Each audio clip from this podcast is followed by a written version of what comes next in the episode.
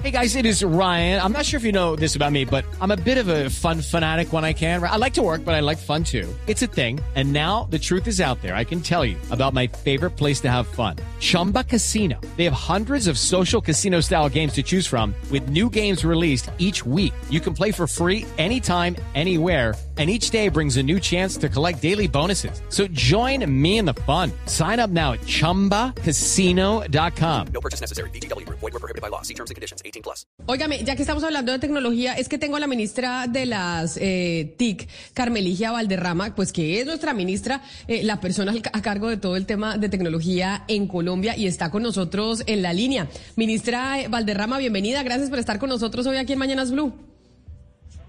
Camila, muy buenos días eh, para ti y para todas las personas que nos escuchan en este momento. Muchas gracias por atendernos. Óigame, ministra, aquí tengo a Sebastián eh, sentado en la mesa porque es que desde hace rato don Sebastián Noranda supremamente preocupado, desde diciembre, de hecho, del año pasado, por este conflicto que hay entre dos operadores eh, de telefonía celular, de WOM y de Claro. Y nos contaba Sebastián el, las estadísticas de las llamadas que se caían o las llamadas que no se podían terminar entre estos dos operadores por cuenta del conflicto que tienen los dos operadores. Y esto pasó en diciembre cuando uno más necesita llamar a, a su familia. Y entonces yo le preguntaba a Sebastián, oiga, ¿y no hay autoridad que nos pueda eh, defender a nosotros, eh, los usuarios, de esta garrotera entre dos empresas privadas, ministra? Y entonces dijo, dijimos, llamemos a la ministra Valderrama para que nos dé por lo menos una luz eh, sobre el tema. Gracias, Camila. Sí, yo ahí comparto eh, varias reflexiones de, que, de las que se acaban de plantear. Eh, por supuesto que para nosotros, y se lo digo con absoluta honestidad, una llamada que no salga ya es motivo de preocupación, porque el servicio debe estar prestado con la mayor calidad posible. Y lo cierto es que Colombia sí tiene un régimen muy claro donde hay pues unas disposiciones dirigidas a proteger a los usuarios, otras dirigidas a, en relación con los derechos y deberes que tienen los operadores y por supuesto sobre el punto en particular que acabas de comentar, el conflicto de estos dos operadores, pues ya han sido puestos en marcha. Ministra, eh, y también nos hemos comunicado con las empresas, también con la CRC, con la SIC, y entendemos que pues hay unos pasos y hay una regulación. Pero yo le quería preguntar, a propósito que además usted pasó por la SIC, usted fue jefe de la oficina jurídica, cuéntenos estos procesos, cuánto toman, qué es lo idóneo, porque entenderá como es un tema de comunicación que entre más meses y más meses pasen, pues más se va a afectar el mercado. Pues mire, es responsable de mi parte justamente decir que no, no puedo dar un tiempo específico. Lo que sí puedo garantizar y dar de absoluta certeza es que eh, aquí hay diferentes investigaciones. ¿sí? Unas que se adelantan ante el Ministerio de Tecnologías de la Información y las Comunicaciones, que tienen que ver directamente eh, con la parte técnica en el servicio de interconexión hay otras ya más dirigidas inclusive a los usuarios que pueden ser presentadas efectivamente ante la Superintendencia de Industria de Comercio, que quienes son, pues, que tienen las facultades para proteger a los usuarios, e inclusive la CRC, la Comisión de Regulación de Comunicaciones, también viene adelantando sus propias investigaciones. Entonces, cada una de las autoridades viene adelantando sus propios eh, procedimientos eh, yo puedo hablar de, los del ministerio y puedo decir que estamos trabajando muy rápidamente para tomar decisiones cuanto antes.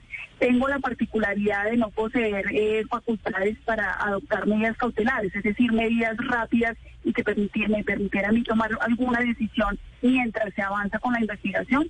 Em, pero eso no impide que estemos acelerando lo máximo posible la investigación, donde ya hemos adelantado pues toda clase pruebas testimoniales y las técnicas que son acá las más relevantes para que podamos tomar las decisiones que correspondan, escuchando a las dos partes y verificando pues lo objetivo eh, para el particular y lo que arroje las pruebas y las investigaciones pues darán las decisiones correspondientes. Ministra, sáqueme una duda. Usted eh, es comisionada de la CRC, ¿no? ¿Usted es la quinta comisionada?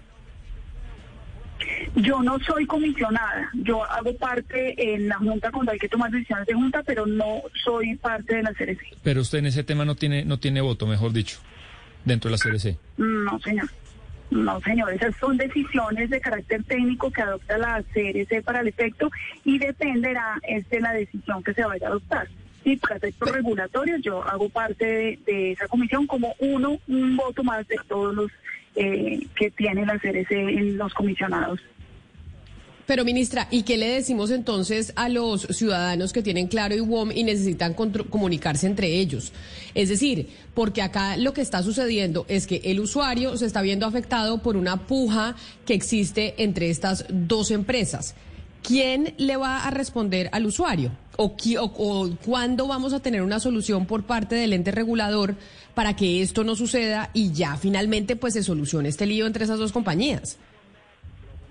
Mm, sí, ahí, como lo decía, quien protege a los usuarios en Colombia es la Superintendencia de Industria y Comercio y hay, sin lugar a duda, eh, herramientas para que tanto los usuarios se puedan quejar eh, cuando haya esta clase de circunstancias, como los operadores también presentar sus correspondientes denuncias cuando sucedan estas situaciones que afectan a los usuarios y sin lugar a duda pues también la facultad de oficio. Entonces, en, en esos términos, eh, claro que los usuarios tienen facultades, posibilidades de acudir para que se les proteja. Y no obstante ello, pues desde este ministerio con nuestras investigaciones, una vez determinemos técnicamente lo que corresponde pues vamos a impactar eh, positivamente para que los usuarios puedan tener el servicio como corresponde. Ministra, eh, entendemos todo lo que nos ha dicho, que unos procedimientos y unos entes, pero bueno, estamos hablando de un gobierno que ha hablado mucho de la competitividad, de la inversión y digamos que según la SIC, pues estamos hablando de un jugador dominante eh, y, eso tiene, entiendo, unas características especiales, un jugador que tiene la mayoría del mercado. No sé si por tratarse de esta circunstancia especial, pues el gobierno quiere o puede darle celeridad a, esta cuestión. Mm, ese, no es un elemento que en estricto rigor jurídico eh, constituya la celeridad para tomar una decisión. ¿sí? Eh, de hecho, en Colombia eh, sobre el particular puedo decirles, la posición de dominio en sí mismo no es ilegal. Eh, será ilegal abusar de la posición dominante y hay un proceso de investigación para que se puedan adoptar las medidas y se pueda saber si sí está usando la posición dominante. O sea, per se, eh, ser el que tiene la posición dominante en un mercado no es ilegal. Y, eso, pues, para poderlo determinar, conlleva un procedimiento previamente establecido que se adelanta ante la Superintendencia de Industria y Comercio. Eh, luego, no genera digamos, automáticamente eh, que se dispare alguna facultad para tomar decisiones eh, inmediatas sobre el particular. Miren, hay una cosa absolutamente cierta. Colombia garantiza la inversión nacional y extranjera y la forma más certera de garantizar esa inversión es que haya un marco legal que le garantice a todas las partes que se va a tomar la decisión correspondiente. Yo entiendo las preocupaciones eh, que pueden existir, por supuesto, al lugar, pero también tengo que decir, tengo dos versiones y lo que corresponde para nosotros como, como gobierno, como autoridades administrativas, es escuchar las dos versiones, hacer las pruebas, practicar las pruebas que correspondan para tomar la decisión concluyente y, que finalmente eh, los usuarios, que son los que aquí esperamos salgan eh, favorecidos, pues sean los que puedan recibir el mejor servicio ah, frente a la situación. Oiga, ministra, antes de que se nos vaya, quiero cambiarle de tema. ¿Qué pasó finalmente con el contrato, ese famoso contrato con la Unión Temporal Centros Poblados y con la conectividad de los más de 7.200 colegios rurales que dependían de ese contrato?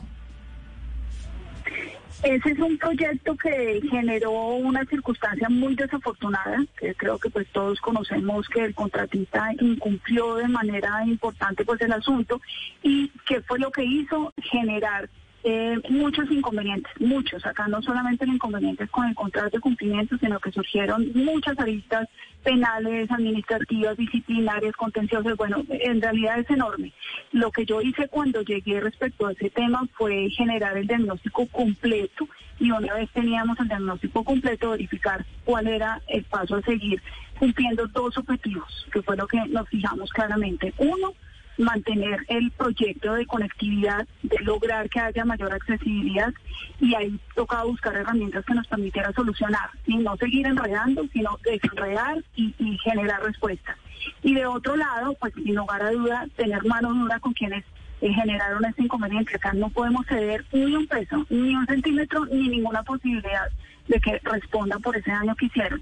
Y dicho esto, eh, pues la conclusión o el paso que, que dimos fue, eh, después de hacer un análisis muy detallado, adjudicar a quien había quedado de segundas en, la, en el proceso licitatorio, que es pues la, la unión temporal de Skynet y de ETV con ellos ya hemos suscrito memorando de entendimiento, estamos en este momento en el proceso contractual y ello llevará a que pues dejemos resuelto el asunto para que finalmente logremos tener eh, ese servicio por 10 años gratis en más de 6.500 puntos, que no son solo colegios, de hecho, ¿no? Hay diferentes puntos eh, sobre el particular. Pero, ministra, ¿eso significa que ETV ya está ejecutando ese contrato o todavía no? Todavía no, eso tiene unas etapas eh, para poder empezar a ejecutar, a entregar ya la infraestructura de esos centros digitales y que empiecen a prestar el servicio por los 10 años. Hey guys, it is Ryan. I'm not sure if you know this about me, but I'm a bit of a fun fanatic when I can. I like to work, but I like fun too. It's a thing. And now the truth is out there. I can tell you about my favorite place to have fun. Chumba Casino. They have hundreds of social casino style games to choose from with new games released each week. You can play for free anytime, anywhere and each day brings a new chance to collect daily bonuses. So join me in the fun. Sign up now at ChumbaCasino.com. No purchase necessary. BGW. Void were prohibited by law. See terms and conditions. 18 plus. Sí, y Eh, ellos... es enorme, en realidad, Sí. señora. No, y ellos van a usar, quería saber si ellos van a usar eh, la poca o nada o mucha tecnología que haya dejado centros poblados o definitivamente ellos empiezan de ceros.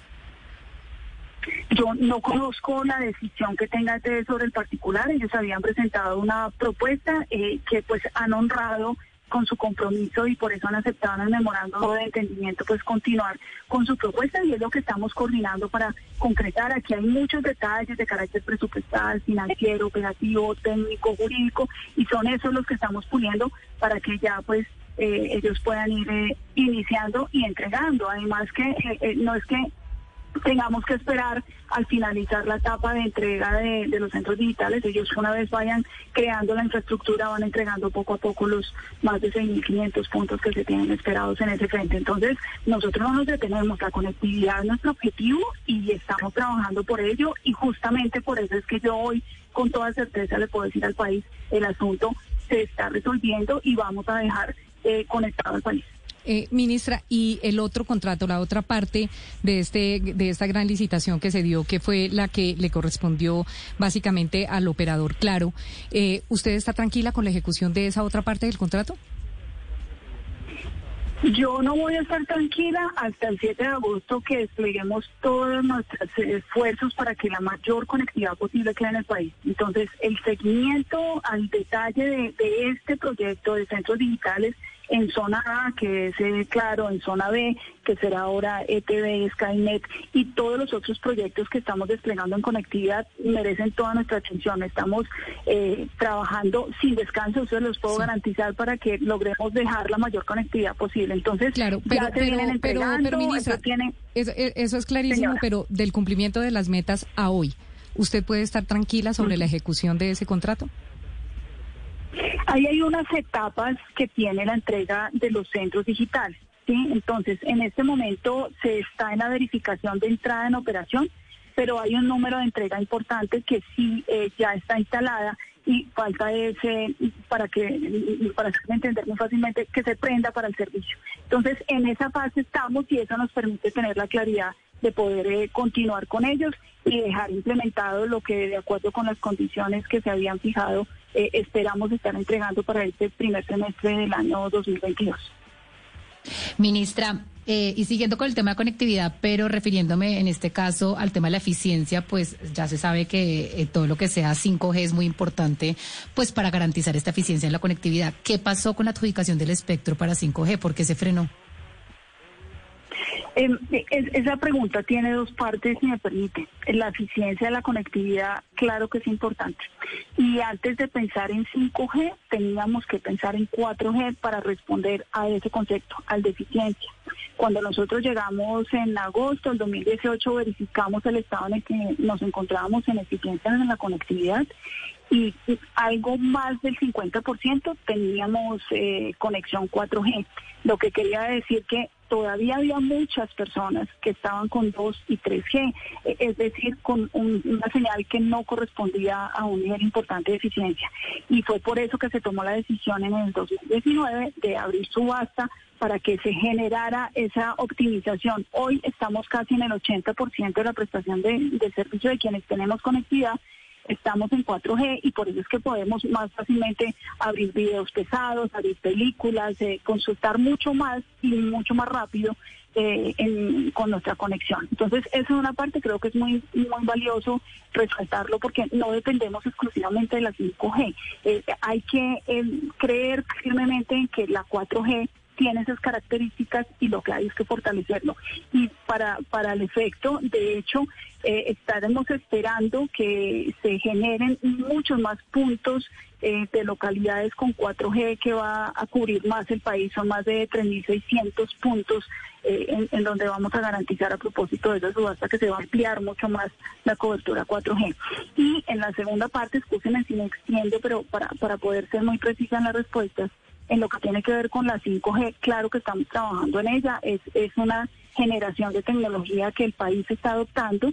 Eh, estamos ajustando las disposiciones legales que hay para el efecto. Ya ahí faltaba una adecuación en las bandas del espectro electromagnético, que eso es como la autopista por donde va la señal. Estamos abriendo la banda media alta, ya estamos en, las últimas etapas del proyecto de decreto para ser suscrito. Eso cambia los topes del espectro y, y va a permitir tener el, el, como la autopista ideal para que pueda fluir la tecnología 5G. Y además, también en este momento, ya tenemos eh, más de 50 puntos alrededor de todo el país en los que se está prestando la tecnología 5G por eh, más de seis operadores. Eso nos genera ya una eh, experiencia importante que hace que cada paso que vayamos dando en 5G pues va a ser muy certero de forma tal que ya estamos implementando la 5G, vamos dando pasos absolutamente eh, eh, certeros como lo digo y, y lo que esperamos pues es avanzar a la velocidad máxima posible. En esta tecnología, cuando uno llega, ya tiene que volver a empezar otra vez porque cada vez la tecnología va avanzando muy rápido y Colombia siempre ha estado como en la vanguardia. Eso esperamos seguir haciendo, estar, seguir Pues, estando en la vanguardia. Esperamos que así sea. Sabemos que tiene mil tareas usted, Camila, sobre Camila, todo en estos temas de... déjeme Dígame, un- Sebastián. Un, segundo, una última cosa. Es que, ministra, acá nos mandan eh, lo que le preguntamos de cómo funciona la CRC y le leo Ley 1978-2019. Se establece que los cinco miembros de la sesión de la CRC la componen cinco personas, cuatro comisionados y el quinto puesto es el Ministerio de las TIC. Es decir, que usted sí tiene, eh, digamos, puesto en esa comisión. Eh, eh, yo de pronto fui extremadamente precisa, pero eso fue lo que quise decir. Yo no soy comisionada, yo no hago parte de la comisión. Yo soy como ministra parte, soy una quinta parte de eh, la Junta cuando, de las sesiones cuando se eh, reúne para tomar algunas decisiones, pero yo no tomo todas las decisiones de la CRC. Sin lugar a duda, las decisiones de carácter técnico son adoptadas por la CRC y directamente ellos toman decisiones. Entonces, habría que verificar de qué estamos hablando muy puntualmente uno por uno de los casos eh, para saber si es de aquellos que hacen parte de las sesiones eh, abiertas de la CRC donde yo hago parte, pues el ministerio, o si es de las que ellos van adoptando. Pero entonces, en pero, pero entonces, ministra, usted sí tiene voto. O sea, no es que no, claro que no sea comisionada, obvio no. Es como cuando el, eh, el ministro de Hacienda no es miembro de, no es codirector del Banco de la República, pero puede tener voto ahí. O lo mismo también en las juntas, Claro, por ejemplo, de Ecopetrol. Usted sí tiene voto como ministra de las comunicaciones en esa comisión. pero no en todos los casos. En el escenario en que me hicieron la pregunta, yo no tengo voto. Cuando se solucionan controversias entre dos o más operadores, yo no tengo voto, no señora. Sí lo tengo en otros escenarios, por eso decía, depende la facultad de la que estemos hablando o el caso del que estemos hablando para poder decir si es de aquellos en los que yo en la comisión hago parte y pues efectivamente tengo voto o si es de aquellos que no. En el caso del que estábamos hablando en materia de solución de controversias, yo no tengo ninguna clase de voto ahí ni participación. Pues es la ministra de las TIC, Carmen Ligia Valderrama. Ministra Valderrama, mil gracias por, por atendernos y ahí le dejamos la recomendación, ¿no? De muchos oyentes que nos escriben con el problemita de lo de WOM y claro, y que al final, pues, eh, los perjudicados son precisamente los, los usuarios. Mil gracias, ministra, por atendernos y feliz día para usted. Con todo gusto, Camila, siempre muy prestos para aclararle a ustedes y bueno, a todos los oyentes todos estos temas de tecnología de información y las comunicaciones. Muy feliz resto del día. Gracias. Claro que sí. With the Lucky Land slots, you can get lucky just about anywhere. This is your captain speaking. Uh, we've got clear runway and the weather's fine, but we're just going to circle up here a while and uh, get lucky. No, no, nothing like that. It's just these cash prizes add up quick. So I suggest you sit back, keep your tray table upright, and start getting lucky. Play for free at LuckyLandSlots.com. Are you feeling lucky? No purchase necessary. Void where prohibited by law. 18 plus terms and conditions apply. See website for details.